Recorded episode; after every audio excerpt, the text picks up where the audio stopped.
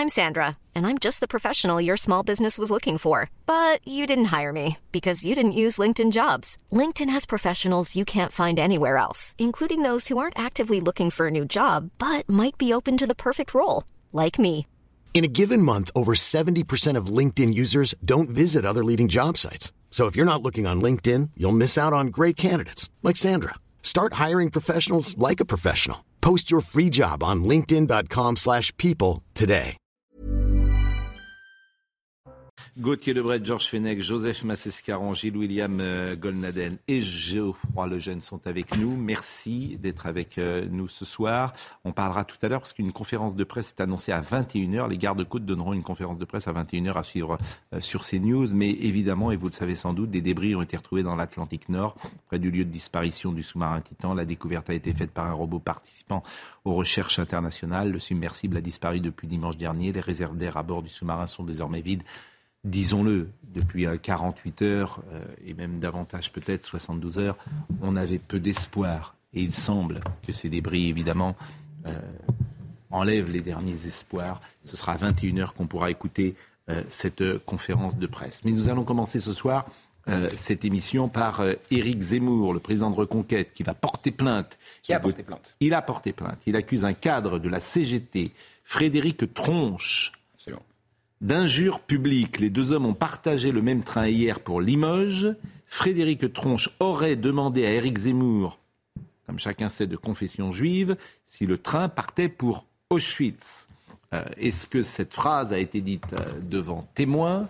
Est-ce que ces propos sont avérés, Gauthier Lebret? S'ils sont avérés, l'enquête euh, le dira. Ça sera pas très compliqué pour les enquêteurs, puisque effectivement, il y avait du monde euh, autour. Ça s'est passé où? Alors, la, Dans la le phrase, train? la phrase que vous avez citée, euh, est-ce que le train va à Auschwitz? Ça s'est passé à Paris, sur le quai à Paris. Ensuite, le train, vous l'avez dit, est allé à Limoges. Et là, ils se sont à nouveau croisés sur le quai de Limoges. Et là, Frédéric Tronche lui aurait dit Je ne savais pas que c'était le train pour Dachau. Donc deux dérapages selon l'équipe d'Éric Zemmour. Ils sont clairement des mots euh, Antisémites, il n'y a pas de doute. Mais ça, c'est au conditionnel, puisqu'il faut qu'il y ait une enquête, et c'est selon l'équipe d'Éric Zemmour. Mais on n'est même pas obligé de croire les équipes d'Éric Zemmour pour constater qu'il y a eu dérapage antisémite, puisque ce monsieur Frédéric Tronche a assumé, a avoué quelque part sur ses réseaux sociaux et sur euh, Facebook, Facebook. puisqu'il a dit J'ai peur que le train aille en Pologne. Donc quelque part, euh, c'est signé. Et Auschwitz, c'est en Pologne, je le rappelle. Évidemment.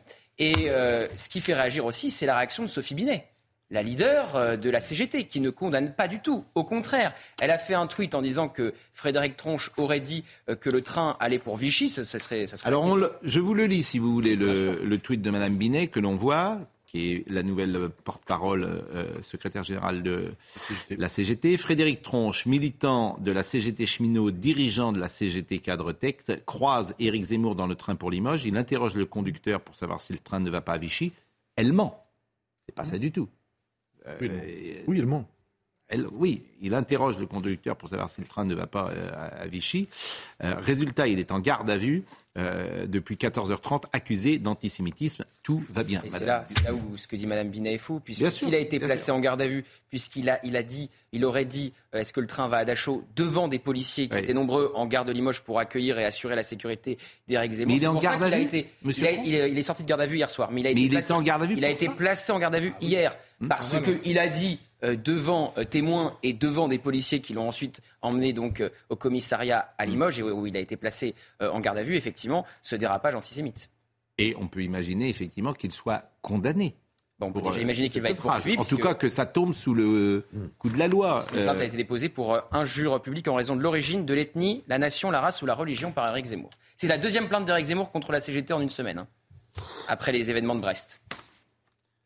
Euh, soutien à mon camarade Frédéric Tronche, euh, Thomas Porte, cheminot et militant de la CGT cheminot, a écrit Thomas Porte. Alors que le raciste Zemmour se trouvait dans le même train que lui, il demande au conducteur si la destination est Vichy. Tout ça est faux. Bah, c'est pas du tout ce qui s'est passé selon Bien sûr. effectivement Euh, Pour cela, il est en garde à vue. On l'accuse d'antisémitisme euh, honteux. Bah, Peut-être que ce monsieur Tronche sera condamné pour injure raciste ou injure ce antisémite. tweet, ce Et- tweet aussi hein, de M. Porte, il dit le raciste Zemmour. Là aussi, ça tombe sous le coup de la loi. hein. Et vous notez quand même que Ah. même s'ils sont condamnés plus tard par la Le justice, c'est bien ce qu'il dit. Médiatiquement, ça va pour eux plus- plutôt, plutôt pas mal. Quoi. Enfin, je veux dire, Non, mais il n'y a pas une bronca incroyable sur cette histoire. Ah non, mais comme mais c'est le privilège rouge, comme dirait notre ami euh, Gilles William. Mais d'habitude. je re- alors que le raciste Zemmour se trouvait dans le même train que lui, il demande au conducteur, il parle d'Éric Zemmour, il accuse Éric Zemmour euh, d'avoir demandé si la destination était à. Non, à non, il demande au conducteur, il parle de Frédéric. Tronche. Il parle de Frédéric Tronche. Oui. D'accord. Du monsieur de la CGT. Eu- D'accord. Vous êtes sûr hein, de ça Absolument. D'accord. Bon, suite à mon cas. C'est les deux versions qui s'affrontent entre Ouais. la version de Sophie Binet et la version des équipes d'Éric Zemmour, corroborée encore une fois parce que ce monsieur a publié lui-même Sur Facebook. sur, Facebook. Donc c'est quelque part un aveu. Et par les policiers que qui l'ont qui l'ont arrêté. Les important. policiers l'ont pas arrêté pour rien. Oui, Ils étaient Bien sûr. présents en gare de Limoges. Donc la version de Thomas Porte, de Sophie Binet, c'est que Éric Zemmour aurait demandé si le train Non, c'est que Frédéric Tronche aurait Ah, demandé euh, est-ce que va- le train va pour Vichy Exactement, Et vous voyez ce que Frédéric. Tronche a, Voilà. a publié sur Facebook. Exactement. Il lui a demandé est-ce que le train va en Pologne. Exactement, exactement, exactement. tout, évidemment, la même chose. Donc ces gens, mais de toute façon, là encore pris, en fait, ces gens mentent, Voilà. mentent. Et euh, effectivement, dans l'espace médiatique, en plus, Monsieur Tronche, il n'est pas très malin, si vous me permettez, quand même, d'avoir mis ça. Il l'a mis sur quoi, ça? Facebook. Facebook. Pendant qu'il était dans le train. Donc, il- Donc- quelque part, il signe son. euh, Ce qui signe souvent ce que je pense, de- de- ils sont pas très malins. Mais Gilles William. C'est pas simplement qu'ils se croient très malins, c'est que de toute façon, ils pensent qu'ils ont l'impunité totale. C'est ça. en fait. Oui, C'est ça, en fait. Exactement. Enfin, le- mais c'est ça le fond du problème. Oui, ils mais- pensent qu'ils ont l'impunité totale. Non pensent qu'ils ont l'impunité totale en étant antisémites. Alors- Ils ont, ils ont, enfin, enfin, c'est- c'est- cette gauche, cette gauche qui va soutenir les antisémites anglais, c'est cette gauche qui, sous couvert, euh, dont, dont- dont l'antisionisme est un string d'idéologie pour cacher l'antisémitisme, c'est cette gauche en permanence, hein, et qui donne ensuite après des leçons de, des leçons de morale. euh, Très dans tout autre pays d'Europe, cette gauche-là devrait être sous le, sous le tapis Là, de c'est- honte. Ça éclate au grand jour. Gilles William Goldnadel. Bah, moi, je vous informe que Éric Zemmour m'a demandé, ma qualité de président d'Avocats sans frontières, qui est une association qui, comme la LICRA SOS Racisme, peut rester en justice en matière de racisme, de porter plainte contre M. Frédéric Tronche. Et je ne vais pas m'en priver, parce que ses propos sont littéralement écœurants.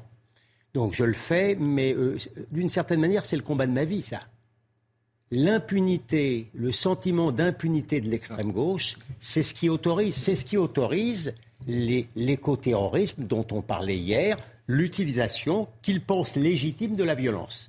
Et c'est le combat de ma vie en matière d'antisémitisme, parce que qu'on le veuille ou non, l'antisémitisme le plus virulent, il est à l'extrême gauche, l'extrême gauche qui fait une alliance objective avec l'islamisme antisémite.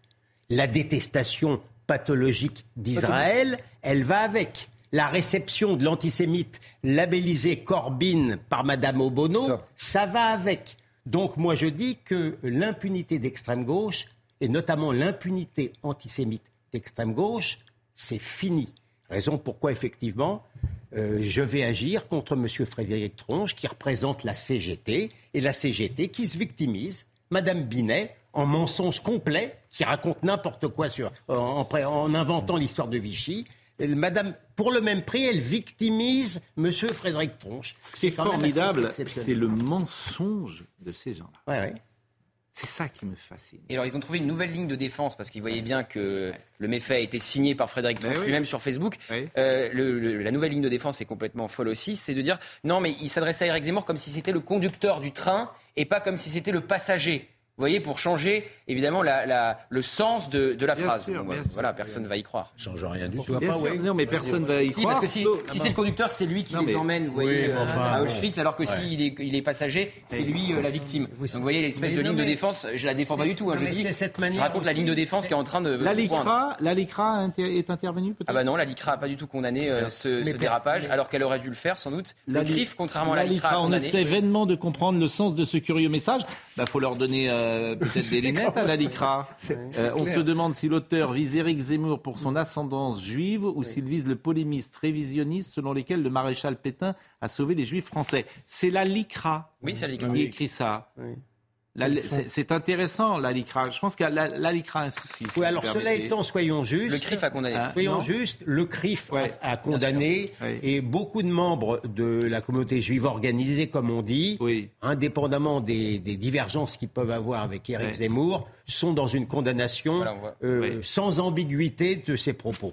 Euh, Oui, mais- clairement, là. hein. Oui, mais manifestement, la a- LICRA a un souci Non, mais avec oui, Éric mais, Zemmour. ça, oui, oui, mais enfin, vous savez, euh, c'est la LICRA.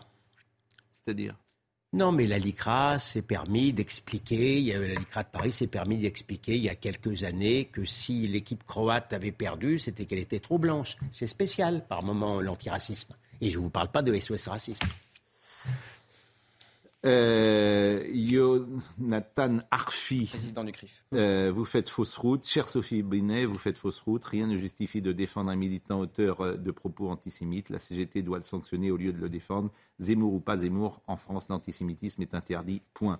Manifestement, donc, le CRIF n'est pas sur la même longueur d'onde Oui. que la LICRA. Absolument. Ce qui est quand même. euh, Non, non, mais je pense que là, euh, la majorité de la, de la- de la communauté juive organisée Oui. Non, mais il y a est pas très de- sévère envers, envers ses propos. Enfin, il n'y a pas de discussion tels qu'ils sont euh, rapportés. En fait, il n'y a pas de, discussion. Bah si, en fait, il y a discussion. euh, Mais l'espace médiatique. Non, il euh, fut un temps où cette communauté juive. Il organisée était d'une grande indulgence par rapport justement à l'antisémitisme d'extrême gauche. Hmm. Comme je le dis, c'est fini. Moi, j'attends, j'attends quand même que Mario Stasi réagisse. hein. Alors, effectivement, la LICRA, je ne l'avais pas Euh, dit. Mario Stasi, que je connais bien, ne peut pas laisser passer ça, quoi. Bah, c'est le- Bah, c'est lui C'est le compte Twitter essayé. officiel de la LICRA qui a- qui a euh, réagi. Oui, mais c'est pas possible. Bah, on, euh, écoutez, euh, Mario Stasi, euh, s'il souhaite réagir, euh. J'attends qu'il réagisse parce que c'est- c'est impardonnable. C'est est- c'est le même sentiment d'impunité Ah. qui a autorisé une, une humoriste de service public à mettre les moustaches d'Adolf Hitler. euh, sur. Oui, la bien photo sûr. de- Mais euh, de votre Zemmour, expression hein. est excellente, le privilège rouge. Je, le- je- je commence à la reprendre d'ailleurs. Je tenais à vous le dire. Non, mais je l'ai déposé. Oui, parce que je, je trouve que. Et j'invite, vous savez, il y a des expressions comme ça qui peuvent passer dans l'opinion publique. Et je pense que privilège rouge, vous pouvez. euh, J'en accepte l'augure. c'est assez euh, intéressant. Au Royaume-uni, ça mais existait attendez, un leader euh, politique qui a étouffé les dérapages antisémites dans son camp. Il s'appelait Jérémy Corbyn. Et certains de la. France Insoumise se sont affichés avec lui. Mais bien sûr. Vous parlez du privilège vis-à-vis des médias, de la doxa. si Bien sûr. Mais la justice ne laissera pas passer ça. hein. Non, mais c'est vrai, mais. en Là, il n'y a pas de privilège. Là, vous pensez que M. Tronche sera condamné Ah, alors là, oui. En fait, moi, je suis d'accord avec Oui. Georges. Le problème, Ah. c'est que c'est qu'il y a une justice euh, immédiate. Surtout qu'il y a un bon avocat en qui est, face. les, qui, qui est les Hmm. médias en fait. Et Ouais. les médias ne condamnent pas en fait. C'est ça. un- euh, con- euh, prenons euh, une comparaison. Prenons le qu'il retourne en Afrique euh, du député du RN qui parlait d'un bateau. Vous l'avez reçu Pascal le lendemain de, cette, de ce, ce qui était présenté comme un dérapage. Il a été viré de l'Assemblée pendant 15 jours pour tumulte. Mais on a présenté ça, le garde des Sceaux, encore il y a quelques semaines, a présenté ça comme un dérapage raciste. Et personne ne dit rien. Il est pas repris par le les journalistes sur le plateau, etc. C'est définitivement un dérapage raciste et on en a parlé pendant 10 jours. Bien sûr. Alors absolument que, incroyable. Alors que là, Ça, rien. Ça, rien du tout. C'est ce que j'appelle les autorités d'occultation. Incroyable. Rien. Et la LICRA est capable de, de, de, de nuancer. de C'est comme cela, mais bon. te- Ah le- oui, ça le- change. Oui, mais bon, le public n'est pas dupe. Non, pas du tout. C'est ça qui est intéressant aussi. Et c'est vrai que ces prochaines années, sans doute, euh, va-t-il exister un combat culturel plus fort Mais- qu'il n'a existé dans les années que sur- 70 ou pardon, 80. qu'ils Je pense vraiment pour que, que- Dans les médias, je parle. pour ce, sur, sur ce point tout particulièrement, puisque c'est il y a c'est c'est vraiment euh, ça révèle au sens chimique du terme Hmm. un, un certain nombre de choses que, que que tu as très très bien énoncées, aussi bien Corbyn que le reste. Euh, J'attends aussi euh, évidemment euh, des réactions euh, des personnalités de droite. J'attends des réactions de M. Ciotti. J'attends des réactions de M. Vauquier. Parce que le, le- le problème, c'est que. Il y a ça- eu des on peut réna- pas- il y a eu des réactions sur- sur. Renaissance. Des, des députés Renaissance qui ont réagi assez vivement et qui ont soutenu Eric Zemmour. Je, je, je la droite. On ne peut pas laisser ça, cette question-là non plus, hein, comme, euh, comme euh, l'assassinat d'Aimi ou autre. hein. Il faut arrêter de laisser Mais ça y a simplement bonnes- à la communauté juive. Il y a des bonnes victimes. que la droite Alors, euh. Astrid euh. Panossian-Bouvet, Oui. le député de La République Thomas Porte cautionne la blague antisémite d'un syndicaliste CGT qu'un Jean-Marie Le Pen aurait pu tout à fait faire. Cette période où l'on apprécie une parole moins sur son contenu que celui qui l'a dit Mais- finit par donner Mais la en- nausée. encore une fois, puisqu'on parle de combat culturel, je ne peux pas ne pas noter que la France insoumise est plus rapide à réagir et en bloc que, que, que, la droite n'est. Euh, voilà. la France mais c'est tout. Mais c'est vrai. Bien sûr, mais c'est vrai. vous avez, vous avez parfaitement raison. Mais bon. Et tout ça, quelques jours après le saccage de la dédicace. Il euh, faut imaginer quand même la vie d'Éric Zemmour depuis, qu'il a fait de la politique. C'est une folie. ce qui s'est passé, en fait, on a parlé de ça lundi matin. La mise en perspective de ce qui s'est passé à Brest dans l'espace médiatique où on parle d'opposants d'Éric Zemmour face aux opposants euh, anti-Zemmour, euh, des pro-Zemmour, c'est absolument pas ça. Éric Zemmour s'est fait agresser lors d'une dédicace par des gens qui voulaient entrer dans l'hôtel et euh, le frapper, l'incendier ou que sais-je. Donc c'est pas des militants. Les gens qui étaient là, c'était pas forcément des militants pro-Zemmour, c'est des gens qui achetaient un livre. On peut imaginer qu'ils avaient une sympathie pour Éric Zemmour, mais c'est pas des sympathisants de reconquête. Donc la mise en perspective des journaux, de la presse, toute la presse, c'était les anti-Zemmour contre les pro-Zemmour. Non. Sur une chaîne concurrente, j'ai entendu aussi ce qui m'a profondément choqué, mm. ah dire qui sème le vent récolte la tempête. Ça, pardon, ça, ça, passe pas. Quoi. Alors, comme celui qui l'a dit, Zemmour est responsable. Un peu, j'ai une certaine oui, j'ai pas cité son nom, mais là, je ne citerai pas non plus son nom. Franchement, mais ça m'a surpris de lui. C'est pas terrible. Mais bon. il n'a pas remporté un vif succès en le disant. Ouais. Non. en fait, la période que nous vivons, elle est extra, à la fois intéressante, sidérante, et l'espace médiatique, et notamment les journalistes, disons-le, mais on pourrait dire les artistes. Ce matin, j'étais avec Yann Kefelec, expliquait effectivement que euh, euh, Madame Ernaud, Annie Ernaux, est prix Nobel pas tant pour son œuvre que pour sa position politique. Qu'est-ce que, et que le prix Nobel de littérature, chaque année, récompense, fait un choix politique. Oui, Welbeck. Euh, Elle peut être par ailleurs une écrivain de qualité. Et ce que, en plus, je pense qu'elle c'est une écrivain de qualité. Moi, j'ai lu mes, mes années. Ça, j'ai bah franchement, j'ai lu Annie Ernaux depuis toujours. Mais la différence qui fait qu'elle est prix Nobel, c'est son euh, comment dire, engagement politique et là où elle penche. Et d'ailleurs, elle était en plus euh, dans les défilés avec euh, Jean-Luc Mélenchon. Donc c'est ainsi. Qu'est-ce que vous voulez elle, que elle approuve Ouria Boutelja. Comment Elle approuve les propos d'Ouria Boutelja. Oui, Et nous pouvons inviter Mme Sophie Binet si elle souhaite répondre ici, mais elle. Elle ne va pas venir. Elle ne parle pas C'est ça qui est sidérant. Elle ne parle pas CNews. Ces gens, en plus, c'est comme Jean-Luc Mélenchon qui viennent. Mais qui viennent Quel courage de venir Non et il supporte pas la contradiction, il quitte les plateaux de télévision. Mais, M. Mélenchon venait. Il boycotte les chaînes. Mais M. Mélenchon a un peu de courage. Bon. Euh, le maire de Toulouse, euh, Jean-Luc Moulinck, euh, qui a été pris à partie. Moudinque. oui, Excusez-moi. Jean-Luc Moudinque a été agressé hier. Selon lui, une centaine de personnes l'ont pris à partie. Là aussi, c'est intéressant ce qu'il dit. Il dit Je n'ai jamais vu ça. Il a été pris par des gens de soulèvement de la terre. On sent bien à Nantes, les manifestations, Il y a une, il y a une radicalité aujourd'hui de ces manifestations. D'autant plus, bon, je, je une violence ultra-gauche. Je connais bien. Jean oui, violence ultra-gauche, bien sûr. Je connais bien, je connais bien Jean-Luc Maudin, et ça depuis euh, pratiquement 30 ans. Donc, euh, il connaît lui aussi très bien Toulouse. Toulouse est une ville éruptive. Pas simplement parce que nous, Garolo chantait, mais on se souvient en décembre 95, c'était, on voyait la CNT. Mais jamais il n'y a eu ce type de violence à Toulouse. Il a raison. Il a raison. Et lui, évidemment, lorsqu'il s'est déplacé, comme euh, il y, a plein de fêtes à Toulouse, il y a plein d'engueulades, il y, a la fête du livre, il y, a plein de choses. Et là, et là, tout d'un coup, il y a des gens qui, évidemment... Qu'est-ce qu'ils lui reprochent? Alors, voyons le sujet et on en parle après. Rien.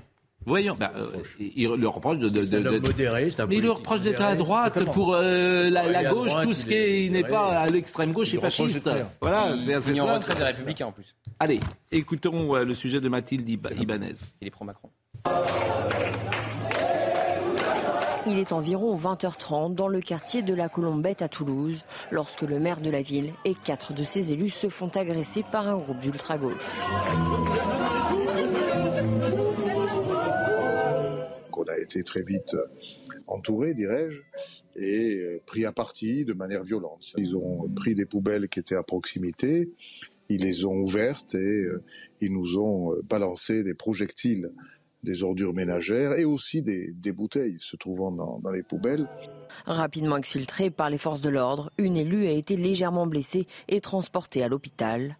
Selon le maire de Toulouse, ce groupe faisait partie du rassemblement de soutien au mouvement des soulèvements de la terre, dissous quelques heures avant en Conseil des ministres. Le de la Terre, ben, j'en porte témoignage personnellement depuis ce soir, euh, méritait véritablement d'être dissous.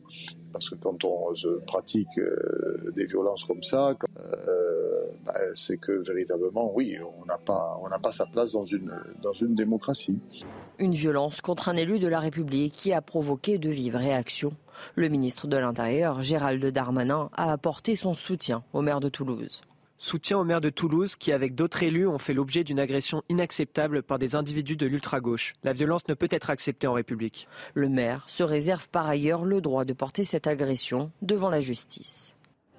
Je vous propose d'écouter euh, le maire de Toulouse qui est revenu aujourd'hui avec beaucoup de courage, beaucoup de dignité, beaucoup d'élégance sur ce qui s'est passé. Et hier soir, nous n'avons pas reculé.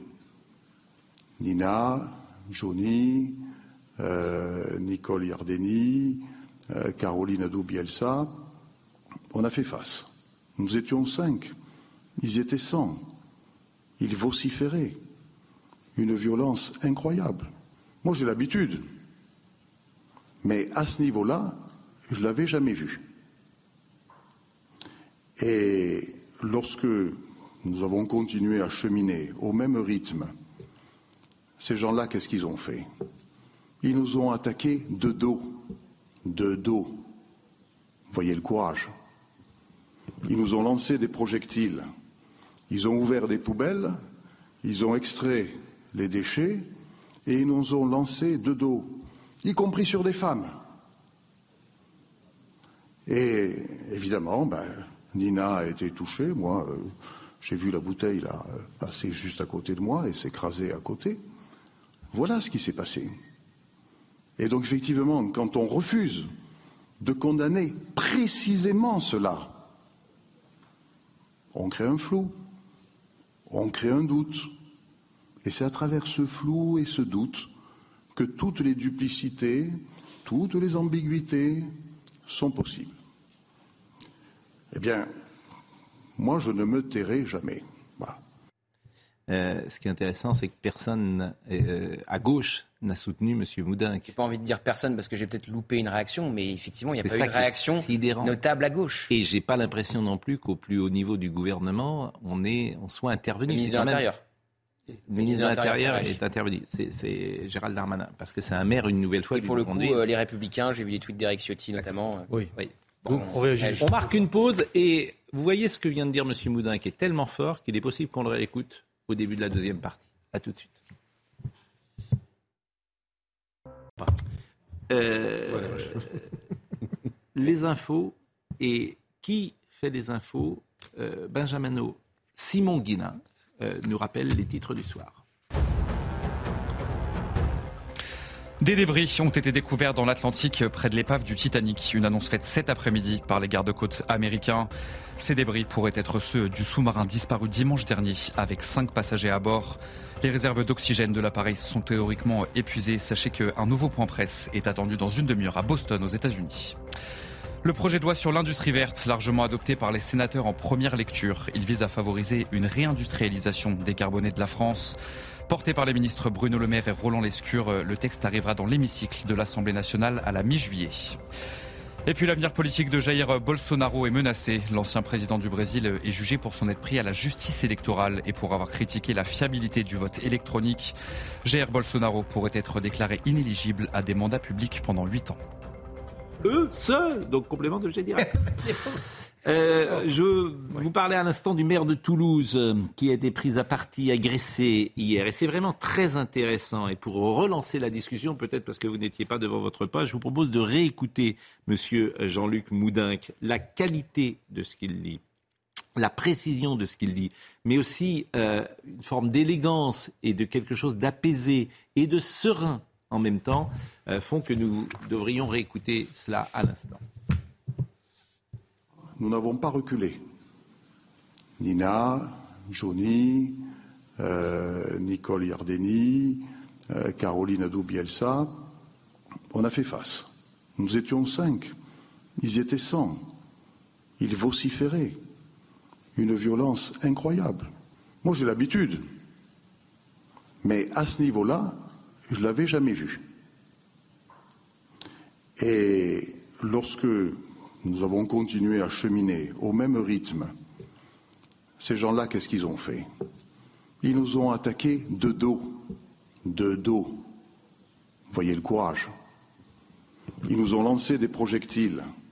Ils ont ouvert des poubelles, ils ont extrait les déchets et ils nous ont lancé de dos, y compris sur des femmes. Et évidemment, ben, Nina a été touchée. Moi, euh, j'ai vu la bouteille là euh, passer juste à côté de moi et s'écraser à côté. Voilà ce qui s'est passé. Et donc effectivement, quand on refuse de condamner précisément cela, on crée un flou, on crée un doute. Et c'est à travers ce flou et ce doute que toutes les duplicités, toutes les ambiguïtés sont possibles. Eh bien, moi, je ne me tairai jamais. Le privilège rouge. Ah, c'est le privilège rouge, c'est toujours la même histoire et, et, avec euh, deux éléments importants. Le sentiment d'impunité, l'utilisation légitime de la violence parce que notre cause est sacrée, d'une part, donc, et d'autre part, les autorités d'occultation qui n'en parlent pas. Vous comparez ça avec l'affaire de Saint-Brévin-les-Pins et le danger de l'ultra-droite. Là, il n'y a rien. Quand même. Voilà, c'est tout. Non, mais c'est vrai. Ce que vous dites, il ah n'y a rien à ajouter. Ça m'arrive. Et je ne sais pas si. Non, on va, on va je rien sais pas, Je ne sais pas si ça a été traité dans les grands euh, médias. Alors, pour être tout à, fait, tout à fait honnête, il y a un articulé dans le monde sur, sur cela. Mais euh, pour reparler de l'audiovisuel de service public, j'ai rien entendu. Mais le parallèle avec le maire de Saint-Brévin est saisissant. Eh bien oui, alors que y a, ça a brûlé, c'est terrible, mais voilà, il n'y a pas de violence. Mais vous comparez, c'est de l'ordre de 1 à 1000 à peu près la différence de traitement médiatique. Moi, je ne peux, peux, pas empêcher de me, de me rappeler aussi que l'extrême gauche ou la gauche radicale a toujours eu l'habitude de prendre le maire de Toulouse pour punching ball. Et je me souviens évidemment de la manière dont a été traité un certain Dominique Baudis. Et Par M. Plenel. Et, que le monsieur à moustache qui traitait Dominique Baudis, lui, il en est sorti blanc comme neige, sans aucun problème. Encore rouge. Voilà. Mmh. Encore rouge. Mmh. Bien sûr. C'est ça que ça fait rouge. Oui, mais... Monsieur Plenel qui a vendu ses parts, hein, d'ailleurs. Il a fait une bonne oh, je sais ce que vous allez dire, ouais. Non, mais il a vendu ses parts, j'ai vu. Hein. Oui, bah, non, mais... Il y a les bons millionnaires et les mauvais On a le droit d'être millionnaire. Mais il a le droit Non, mais il a ah, vendu. Moi, je suis pour. Mais... mais, bien sûr, il a. Mais, mais lui est contre, en fait. C'est ça qui est drôle. Il a vendu pour 2,9 millions hein, pour lui. Bon, il va payer des dividendes. alors, parce que c'est une réussite, faut, faut dire la vérité. Mediapart, c'est une réussite. Bien sûr, mais exceptionnelle. Mais il s'était affranchi. De mais la différence entre Plenel et, et, et moi, c'est que moi, je souhaite que Mediapart existe. Bien sûr. Bien sûr. Lui, il ne souhaite pas. Vous souhaitez que Mediapart existe Que ces news existent. C'est quand même très différent. Et Pascal, vous êtes content que quelqu'un qui a entrepris mais réussisse. mais bien sûr. Lui, il veut l'inverse. Il veut pas que ces news existent et il veut pas que les gens bien sûr. Euh, vendent leur part et gagner 2,9 millions. Donc Dans une société où M. Plenel euh, décide, les gens comme moi auront du mal à. Enfin, beaucoup de gens d'ailleurs, parce que dans une. Euh, société où M. Plenel existe, je pense que tous ceux qui ne pensent pas comme lui sont mis à l'index. Heureusement, on a Maïwen. Pour ne pas dire dans une charrette. Ah, bah, bon, en tout cas, il a vendu ses parts à 2,9 millions. Hein. Écoutez, tout va bien pour lui. J'imagine qu'il va faire. Euh, Après avoir expliqué pendant des années qu'il se, payait très peu à Mediapart, qu'il prenait pas beaucoup. J'imagine qu'il va faire des dons à quelques œuvres euh, ou des ONG. Pourquoi pas bien sûr. Hein, euh, le Figaro a publié une enquête sur la violence dans les petites villes. Le constat est clair, la violence et la délinquance augmentent dans les villes de moins de 10, 20 000 habitants. Cette enquête a tenu euh, le critère des coups et blessures volontaires hors du cadre familial, ce qu'on appelle la violence de voie publique. Mais ce qui est intéressant, c'est que pour une fois, si j'ose dire, c'est le lieu qui a été pris en considération. Euh, ville comme Guéret, par exemple, 13 000 habitants, a vu, euh, euh, entre 2016 et 2022, le nombre de coups et blessures multiplié par 3. C'est sidérant. je vous propose de voir par exemple ce qui se passe dans une ville comme Sariance. Maureen, Maureen Vidal nous rapporte. Ben, vous allez voir, justement, Sariance. Sarian élue petite ville la plus cambriolée de France en 2022, avec un peu plus de 20 faits pour 1000 habitations. Cette commune du Vaucluse a vu les effractions bondir de 154,3% en 6 ans. Une forte augmentation que la maire explique par la situation géographique de sa commune. Il faut savoir que Sarion est entre deux grosses communes, Avignon et Carpentras, où il y a beaucoup de délinquance, de criminalité. Et donc on a affaire à des bandes organisées euh, voilà, qui, qui, repèrent un petit peu euh, quand les personnes ne sont pas là et pour pouvoir effectivement euh, effectuer des, des, des vols et des cambriolages dans les maisons. Mais aussi par sa superficie.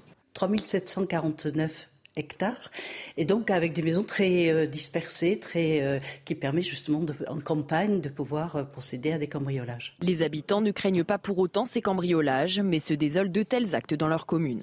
C'est triste, c'est triste parce que c'est un petit village tranquille et on ne sait pas. On a l'impression qu'on est surveillé dans, dans, tous, les, tous les coins. Quoi.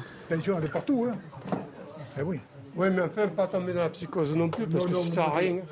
N'importe comment, euh, qu'on fasse n'importe quoi, s'ils ont envie de rentrer, ils rentrent quand même. Hein. Oui. Casse tout, ça me fout pas mal. Hein. Le 9 janvier dernier, Emmanuel Macron a annoncé la création de 200 brigades de gendarmerie dans les milieux ruraux. La maire de Sarian a déposé une demande. Alors, ce qui est intéressant, c'est que ce n'est plus un sentiment d'insécurité, puisque ce sont des faits objectifs. À Guéret, par exemple, c'est 200% de plus. Et après Et après Les causes. Ben, les c'est intéressant, c'est Les pourquoi... causes, elles sont multiples, pour le coup. Oui, mais il y en a une, en tout cas, principale, selon moi, c'est l'absence de réponse pénale. C'est l'échec, la faillite du système judiciaire répressif français. Il n'y a pas que ça. C'est la première des Je pense causes. que le Covid a changé les choses. Euh, Jérôme Fourquet parle de la société du pétage de plomb. Non. Bah, c'est des analyses. Vous n'avez pas de réponse pénale, Mais c'est ce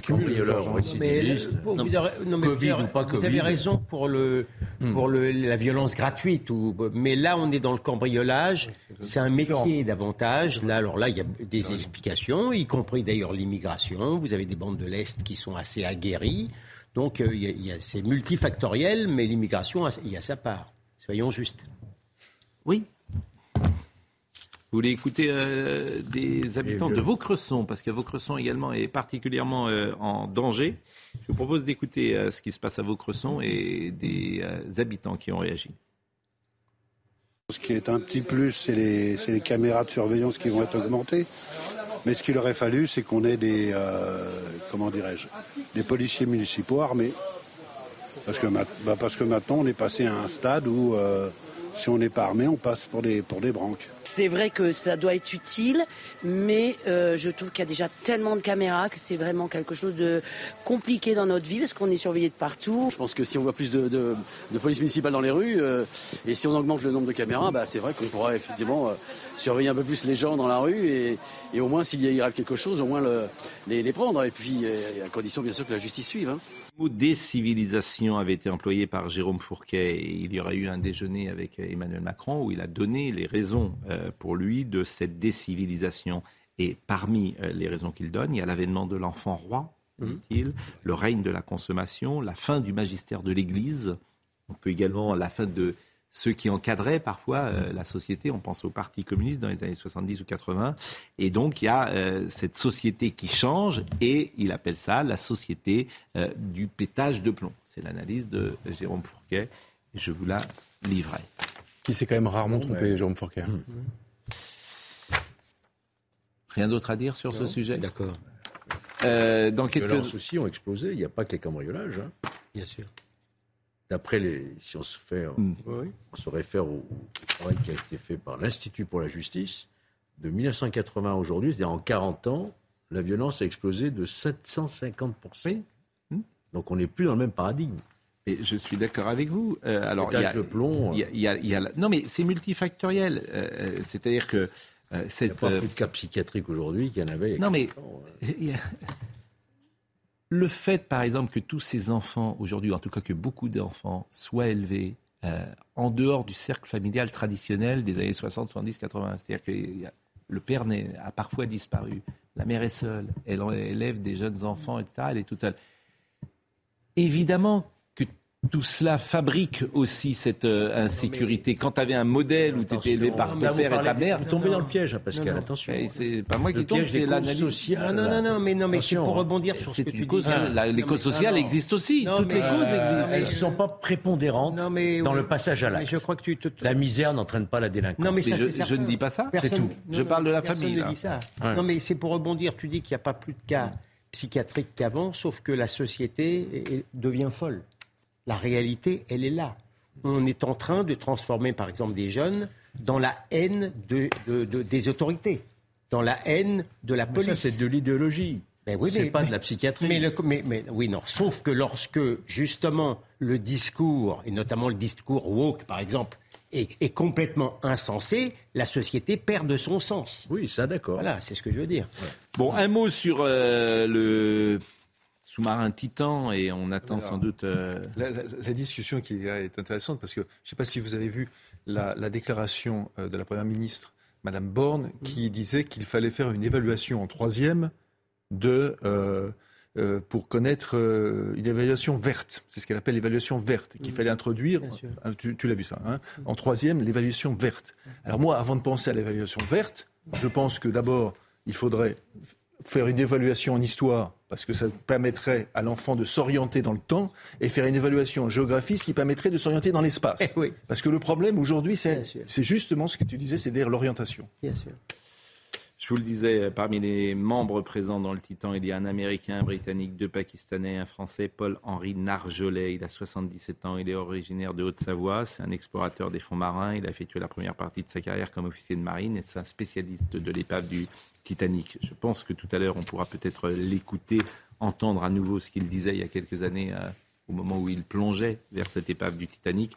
Et la conférence de presse est annoncée dans quelques minutes. Et hélas, je pense que les nouvelles ne seront pas euh, extrêmement rassurantes. Euh, les débris, vous voyez, les débris sont bien ceux de la coque extérieure.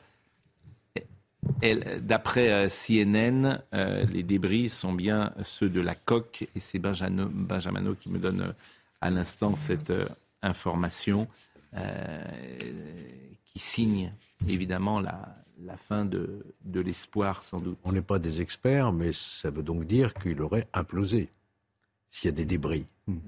Il aurait donc implosé et il serait peut-être mort immédiatement euh, au moment de l'implosion. Enfin, on, on le saura hein, par des, des expertises.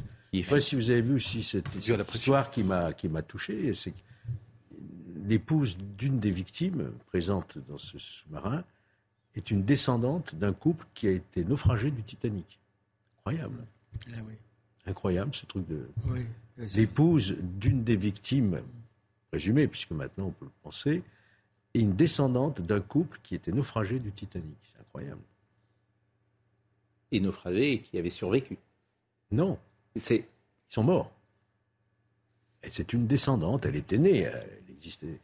euh, ses grands-parents, enfin, c'est- ses grands-parents ou un grands-parents, je ne sais pas. C'est quand même incroyable. Il y a une sorte de malédiction, si vous voulez. On ne peut pas y croire, hein, mais il y a quand même une sorte de malédiction autour du Titanic. C'est vrai qu'il y avait aussi des gens euh, qui avaient survécu et j'imaginais que ce couple-là avait pu euh, non, non, ils sont morts. survivre. Et effectivement, elle était déjà née manifestement. Euh, dans les informations du jour, Nicolas Bedos est en garde à vue au commissariat du centre à Paris depuis hier. Il est visé par une plainte pour agression sexuelle. Les faits se seraient déroulés dans la nuit du 1er au 2 juin dans un club parisien. La plaignante est une femme de 25 ans. La jeune femme accuse M. Bedos, je cite, d'avoir tendu sa main au niveau de ma culotte alors que j'étais en jean. La jeune femme explique l'avoir repoussé puis l'avoir reconnu en lui disant va te faire soigner. Un vigile aurait ensuite conduit M. Bedos hors de l'établissement. M. Bedos a expliqué ne pas remettre en cause la parole de la plaignante, mais assurer que si ce geste a existé, il ne peut qu'être accidentel euh, et il est en garde à vue euh, depuis euh, hier, sans qu'on en sache davantage.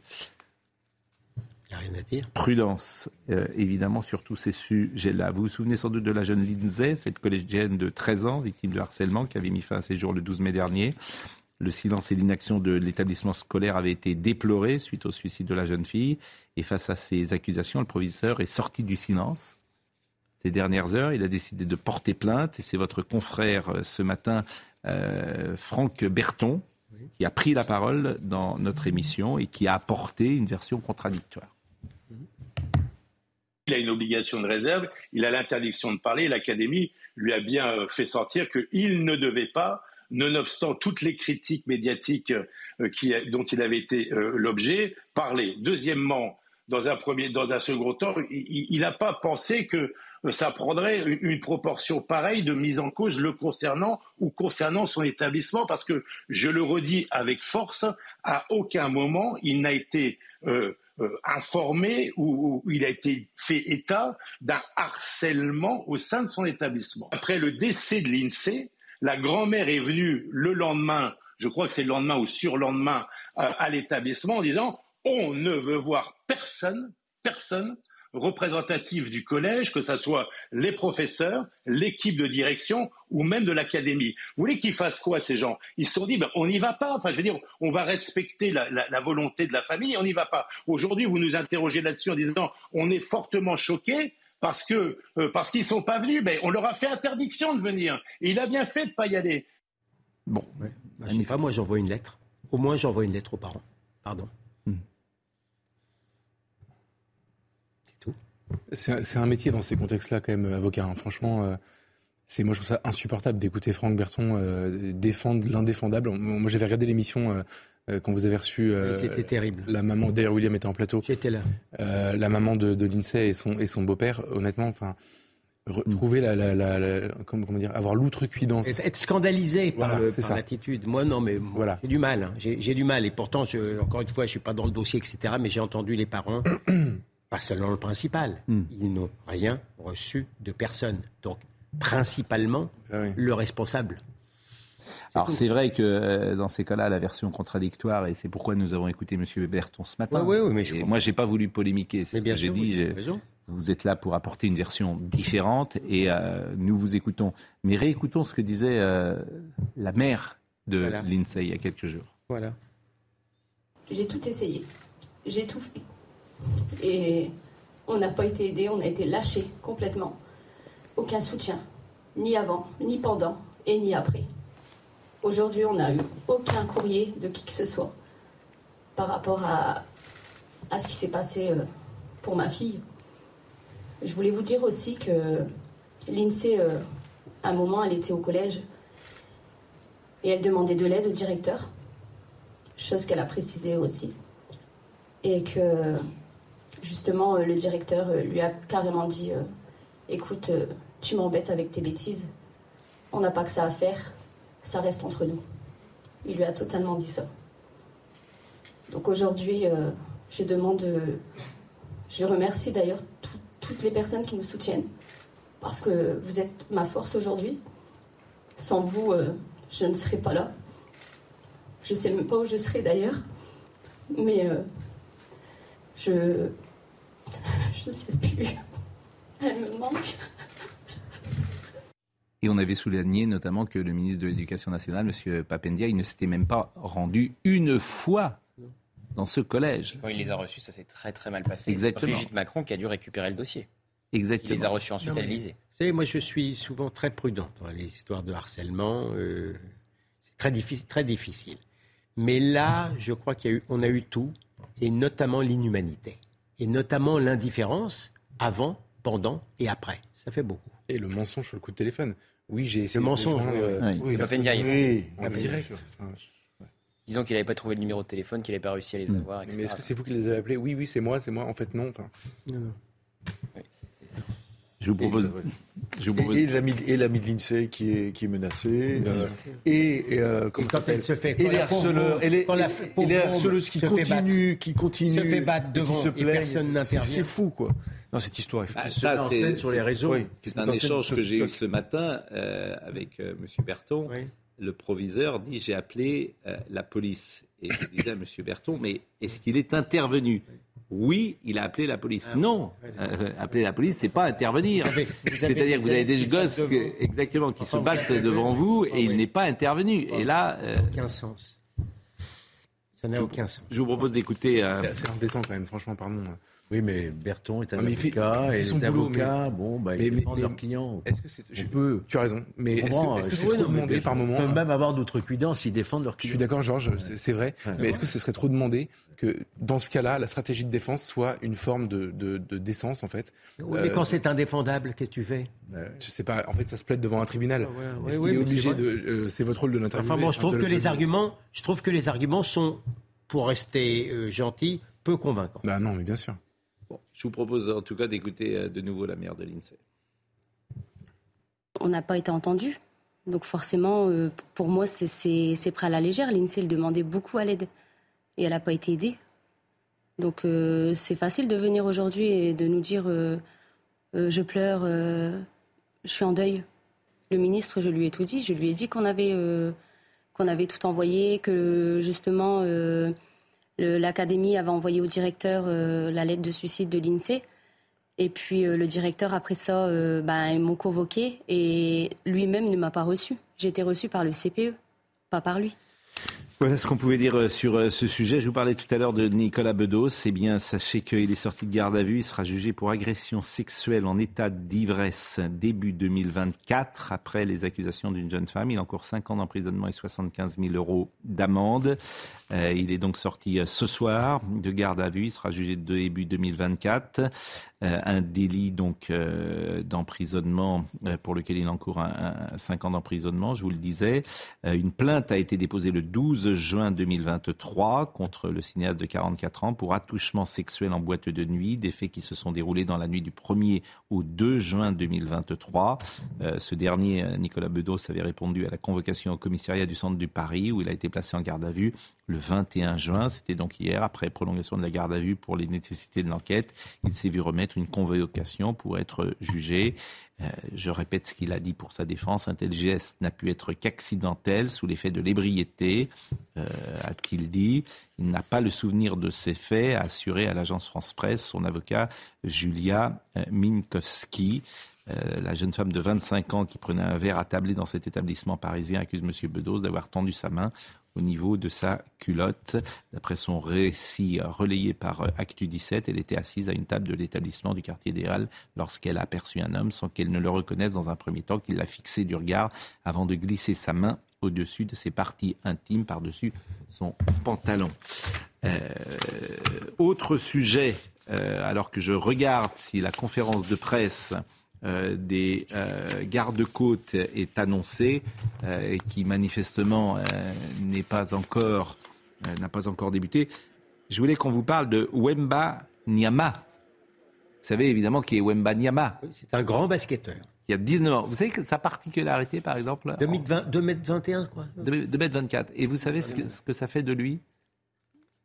Euh, que ça fait le plus grand basketteur de Non, ça fait le plus grand français tout court. Mais non. Ah oui. Il n'y a pas un Il n'y a pas Français. plus grand que lui. Bah, 2m24. euh, Bon, est-ce que vous savez, que, est-ce que vous savez la, la, la, la pointure de ses, de ses chaussures? 49. 55. C'est un magnum de champagne. Oh la vache. 55. Oui, bien sûr, je vous le confirme, c'est grand. Ah oui, oui. Et euh, il est euh, donc, alors c'est, c'est un peu compliqué la, la, la, la, la, la draft, ce qu'on appelle la, gra- la, la draft. Je suis même pas sûr de pouvoir vous l'expliquer précisément, mais en revanche, Clément Réplin, qui est euh, aujourd'hui aux États-Unis, regardez. C'est, euh, alors c'est un, il a 19 ans. Hein. Euh, Il a fini sa croissance.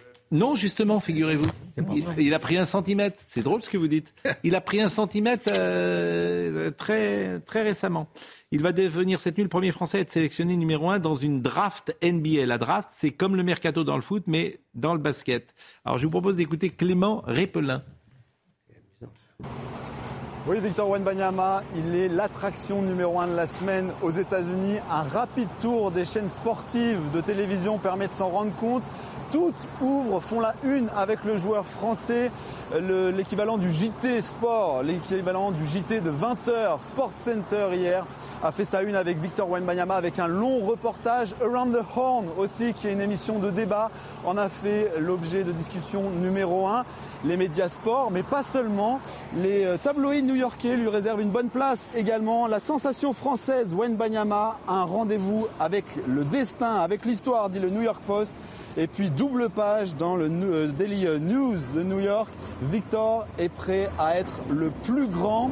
Euh, Victor Wembanyama qui était même l'invité de Good Morning America hier, la matinale numéro 1 du pays, suivi par plus de 3 millions de téléspectateurs chaque semaine. Et c'est évidemment sa photo qui a été choisie pour annoncer l'événement sur les murs du Barclays Center juste derrière. Alors, on va l'écouter, mais ce qui est extraordinaire, c'est que dans deux sports majeurs, on a quasiment les deux meilleurs joueurs du monde de ces deux sports majeurs. C'est-à-dire Kylian Mbappé et euh, désormais, alors il faut un petit peu attendre, bien sûr, euh, Victor euh, Vemba je vous... Antoine Dupont aussi, qui est, le meilleur joueur du monde dans sa... Et de rugby, exactement. C'est dingue. Hein exactement, vous avez parfaitement raison. Alors, écoutons-le. Et il a évoqué l'engouement qu'il dont il est, euh, dont il est le spectateur. C'est décuplé par rapport à la France. Euh, franchement, le, ouais, l'engouement est, l'engouement est, incroyable. Et ça donne envie de faire des, bonnes choses pour, euh, voilà, pour faire plaisir à tous ces gens qui, qui, croient en moi et qui donnent vraiment de l'amour, en fait. C'est incroyable. Alors, on le voit, il a, il a pris la, la parole également parce que euh, là, il entre dans le métro, comme euh, vous le voyez. Alors, il a dit d'ailleurs que le métro euh, new-yorkais le métro, américain est plus agréable que le métro français. Il y a un peu plus d'espace. Mais évidemment, quand vous faites 2 minutes 24, c'est. Ça vous impressionne, hein, Gilles William? Mmh. Bah oui. dans une voiture. Non, parce que je suis certain que ceux qui sont à côté de lui doivent être ils doivent avoir peut-être 1m80, 1m90 et on dirait des nains. Donc, oui, Vous savez à combien est un panier, panier de basket Un panier de basket? À combien un panier de basket? Vous avez envie que je dise des bêtises pour vous moquer de Non, mais à combien il est de 2m30 Non, 2m30. 2m80 Bon, non, enfin 2m30, il le mettrait comme ça. Il est plus grand que le panier de basket. 3m50. Bravo. Bah 3m05 exactement. Benjamin qui a longtemps joué au basket. 3m05. Et Benjamin, le panier est le même pour les femmes et pour les hommes. Bon. Mais la balle est plus petite pour euh, les femmes. Vous savez qu'il tient euh, un, euh, dire, le, son ballon de basket avec deux doigts. Oh. Alors, non, c'est intéressant ce que vous dites. Il, le tient comme ça. Pour les femmes, c'est plus bas. Non, c'est le ballon qui est plus petit. Non, parce qu'il y en a qui soutiennent que les changements de sexe ne changent rien, qu'un homme qui. Non. Alors on s'égare, là on s'égare. Non, non, c'est très intéressant. Qu'est-ce que vous appelez les changements de sexe ne changent rien Ah, la conférence de presse va, va commencer. Donc je vous propose euh, effectivement de l'écouter, cette conférence de presse.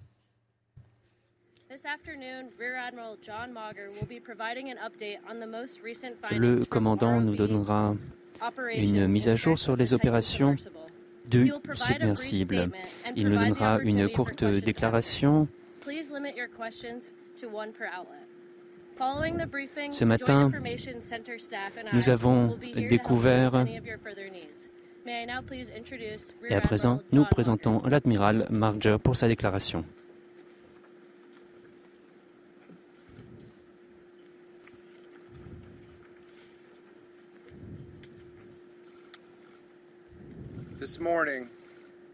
Ce matin, un véhicule télécommandé du vaisseau Horizon a découvert des débris du submersible, approximativement à 16 000 pieds sur le fond de mer près du Titanic. Euh, le robot télécommandé a trouvé, après la coque des débris additionnels, en consultation avec des experts de notre commandement, les débris sont la suite de euh, l'implosion du submersible. Nous avons immédiatement informé les familles. Au nom des gardes-côtes américains et de l'ensemble de notre commandement unifié, j'exprime mes profondes condoléances aux familles des victimes. Je ne peux qu'imaginer ce que les familles ont traversé. Et j'espère que cette découverte leur apportera au moins un réconfort en ces heures difficiles.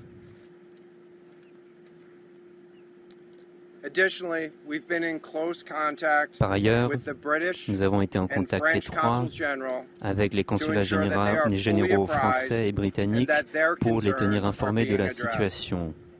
the outpouring of support L'immense soutien dans cette opération de recherche a été extrêmement forte.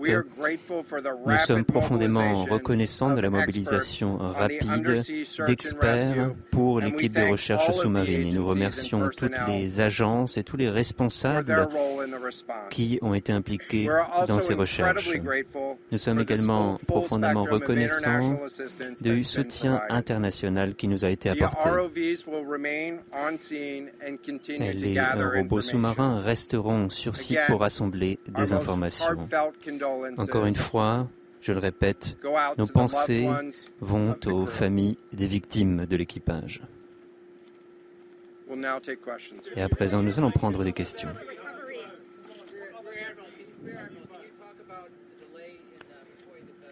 Pouvez-vous nous parler des délais des opérations de recherche. Uh, uh, uh, C'est une affaire extrêmement complexe. Nous travaillons toujours à mettre en place, identifier les faits qui se sont déroulés, les pertes et les conséquences. Et nous vous donnerons ces informations en temps voulu.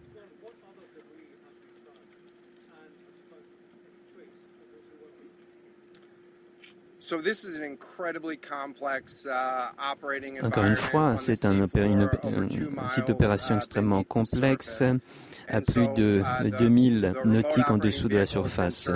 Donc le robot télécommandé conduit ses recherches, c'était, fonctionne extrêmement bien et nous avons été en mesure uh, uh, de retrouver une partie de la chambre du submersible. Je fais référence ici à un de mes experts, M. Paul Henkin, pour nous dire quelques mots de la nature des débris trouvés. Je vous en prie. Merci, l'amiral. Nous avons donc trouvé cinq parties principales, cinq débris importants. Des débris Hi, I'm Daniel, founder of Pretty Litter. Cats and cat owners deserve better than any old-fashioned litter. That's why I teamed up with scientists and veterinarians to create Pretty Litter. Its innovative crystal formula has superior odor control and weighs up to 80% less than clay litter. Pretty Litter even monitors health by changing colors to help detect early signs of potential illness. It's the world's smartest kitty litter. Go to prettylitter.com and use code ACAST for 20% off your first order and a free cat toy. Terms and conditions apply. See site for details.